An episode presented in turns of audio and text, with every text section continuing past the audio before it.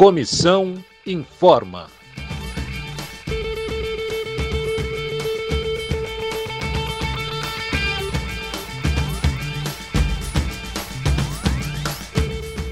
Salve, minha gente! Seja todo mundo bem-vindo e bem-vinda ao podcast da Comissão de Empregados da EBC.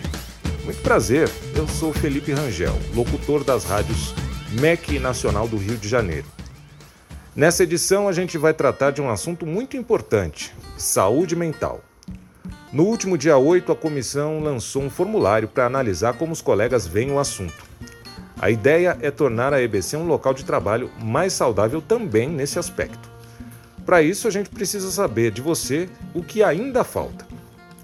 Durante a pandemia, a gente viu como é urgente dedicar atenção a isso. Muitas vezes, é preciso pedir ajuda profissional quando não se consegue lidar com a situação sozinho ou sozinha. E olha, isso não é vergonha nenhuma, não, tá?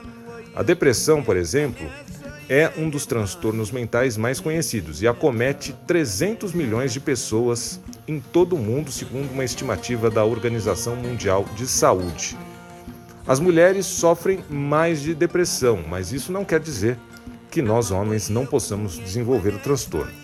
Aliás, isso é um ponto delicado para muitos homens e a gente considerou isso no formulário.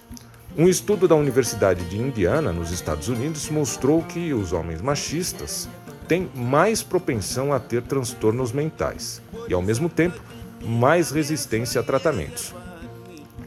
Vale dizer também que só a expressão transtorno mental já assusta um pouco. Na verdade, qualquer um pode acabar passando por um processo de adoecimento mental por várias razões. Todo ano é celebrado Janeiro Branco, campanha que discute esse tipo de transtorno que pode ser de personalidade, de humor, de desenvolvimento, enfim.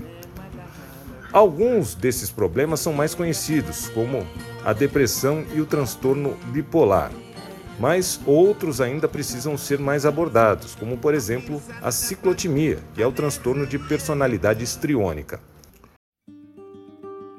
No caso da IBC, existe ainda outro fator que pode desencadear graves sofrimentos psíquicos, que é o assédio moral e o assédio sexual. No formulário, a gente incluiu perguntas que tratam desses casos, já que diversos colegas acabam sendo alvo.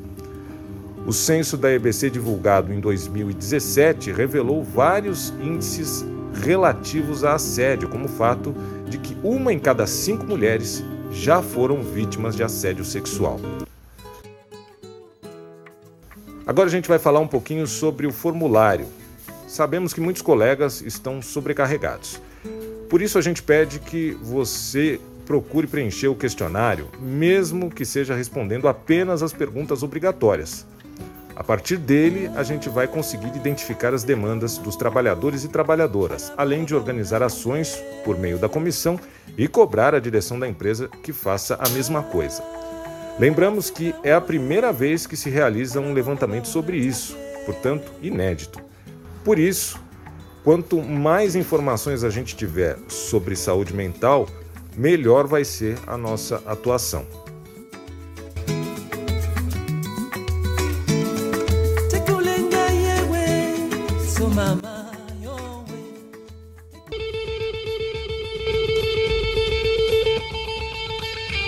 Bom, a gente vai ficando por aqui. Até a próxima!